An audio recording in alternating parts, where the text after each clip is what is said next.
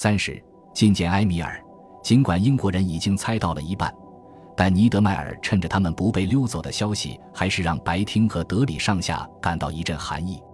不过，值得称赞的是，他们表现出了自己作为优秀的失败者的风范，毫不掩饰地承认这是一项了不起的成就。英国战争历史学家后来写道：“尼德迈尔和他的同伴们展示出来的勇气、技巧和韧劲，值得高度赞赏。”但最令那些熟悉波斯东部的英国军官感到惊讶的是德国人前行的速度。总督在向伦敦报告这个坏消息时，计算出德国人在七天内走了二百五十五英里，人和牲口都精疲力竭，饱受饥渴的折磨。他们用了一个半月的时间挣扎着穿越这个地球上最严酷的地区，这真是一项了不起的成就。一位英国军官抱怨道。德国人前进的速度太快了，根本无法获得关于他们行踪的足够消息。然而，整个波斯东部已经到处布满英国的间谍和收买的线人了。但如果没有尼德迈尔坚强的领导以及他战胜英国人和俄国人的坚定决心，这支队伍似乎不太可能熬过来。尼德迈尔写道：“我们必须不惜一切代价继续前进，以保持我们仅有的一点主导权。”在他们少有的几次停下来睡觉后，他不得不替自己的手下，迫使他们重新站起来。他回忆道：“我们有一项艰巨的任务，就是要阻止疲惫或怯懦的人逃跑。”波斯人一个接一个地倒在了滚烫的沙子上，他们宁愿死也不愿意再苦苦挣扎走下去。尼德迈尔指出，欧洲人比波斯人在肉体和精神上展现出了更多的刚毅。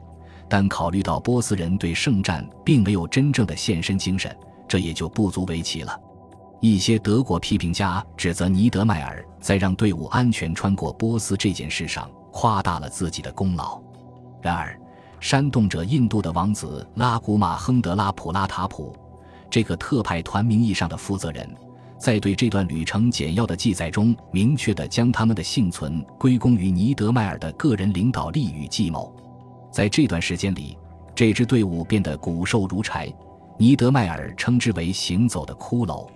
最后，在一九一五年八月十九日深夜，从伊斯法罕出发，整整七个星期后，他们终于到达了一处干涸的水坑。这个水坑就在阿富汗的边境上。虽然没有德国人、奥地利人或印度人丧生，但是由于死亡或逃亡，他们的人数减少了一半。他们刚出发时有一百七十匹马和运行力的牲口，现在幸存下来的只有不到七十匹。但是，即便现在他们从英国人或俄国人手中逃脱了死亡，危险还远未结束。人与牲口都口干舌燥、饥肠辘辘。如果他们要生存下去，而不是因为虚弱而倒下去，那么他们就必须找到淡水和食物。在进入阿富汗三小时后。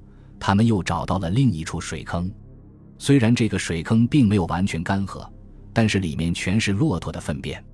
尽管如此，他们那些绝望的牲口还是乐滋滋地喝了里面的水。尼德迈尔和他的同伴们在水里面放了消毒剂之后，也把水喝了下去。他们就这样挣扎着前行，希望能找到一些有食物和水的居民点。尼德迈尔写道。我也不知道我们是如何走完接下来的四十公里的。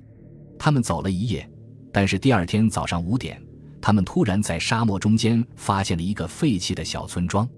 他们希望能在这里找到一口井，但是这个希望很快就破灭了。他们的那群牲口实在渴疯了，以至于连盐水都想喝。然后奇迹出现了，有人偶然发现了一条废弃的灌溉渠，里面仍然还有一些淡水。尼德迈尔回忆说：“虽然水里面有很多水质，但是这是人和动物许多天来第一次喝到水。这支队伍终于不会渴死了。他们现在有力气走到赫拉特了。赫拉特是埃米尔在西部的省会，到那里仅仅需要两天。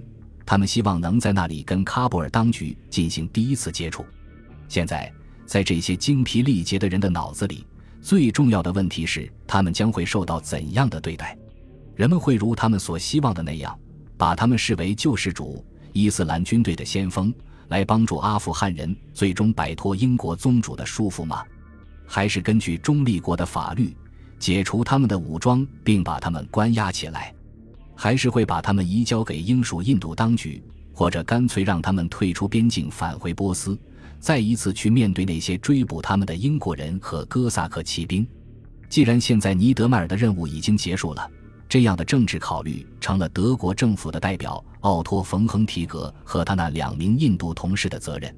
一旦所有的波斯人护卫队都拿到了报酬，那么这支队伍就主要是由欧洲人组成的了。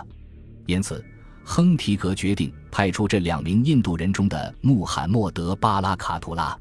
他的名字在整个伊斯兰世界广为人知，英国当局当然也知道他。事实上，伦敦的档案把他描述为一个为德国工作的非常危险的人。亨提格现在交给他的任务是立即友好地跟赫拉特总督联系，向他解释特派团到来的原因。他应该告诉阿富汗人，他们带了一封重要且紧急的信给埃米尔。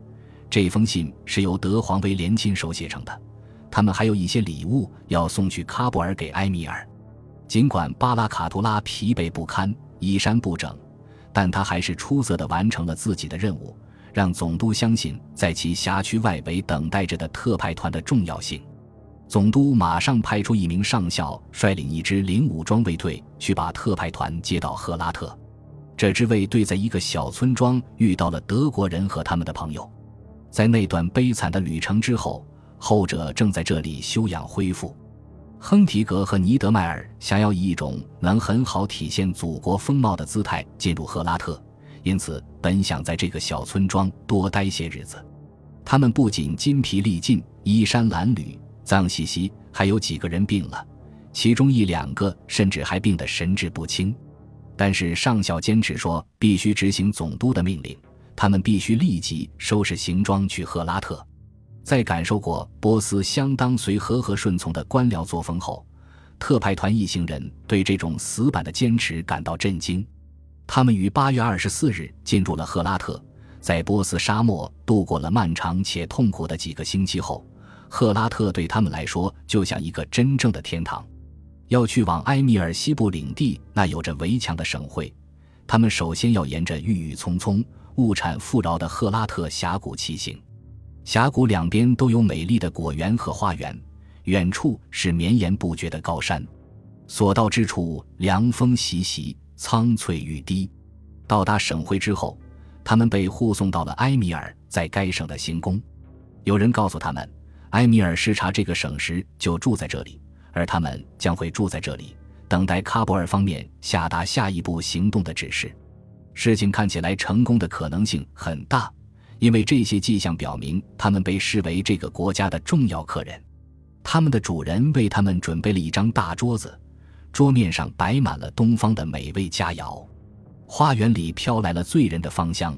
尼德迈尔写道：“我们就像置身于童话故事里。”拉古马亨德拉普拉塔普印证了尼德迈尔的这番话。他回忆说：“就在那一刻，我们把最近遭受的所有苦难抛到了九霄云外。”在接下来的几天里，他们都在坐立不安地等待着喀布尔的消息。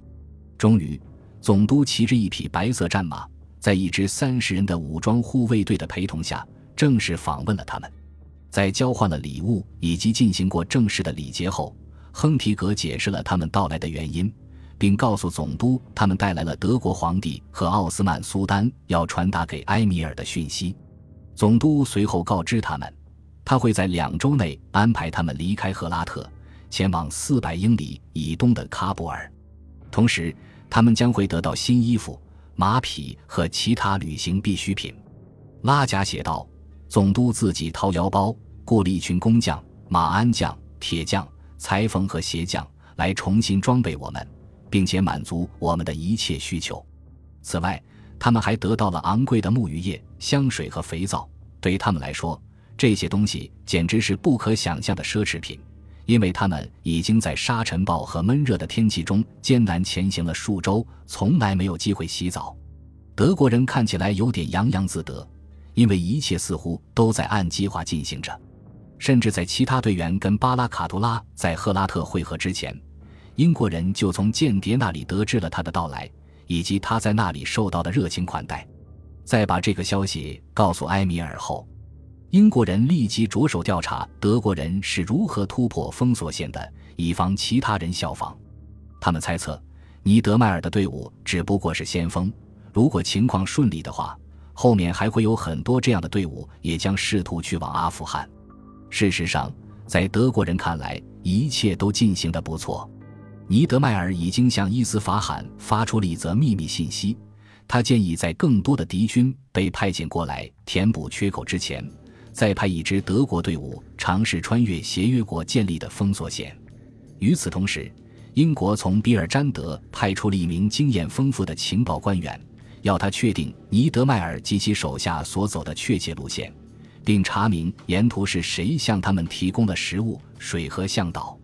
然而，他所能发现的是，波斯东部的大多数村长都愿意接受任何一方的报价，并将自己卖给出价最高的一方，或者在条件允许的情况下把自己卖给双方。但是在大多数情况下，他们都更倾向于支持土耳其和德国。因为他们一直以来都对英国人和俄国人很反感，现在这两个国家的人正为他们在大博弈时期长期插手波斯的事务付出代价。本集播放完毕，感谢您的收听，喜欢请订阅加关注，主页有更多精彩内容。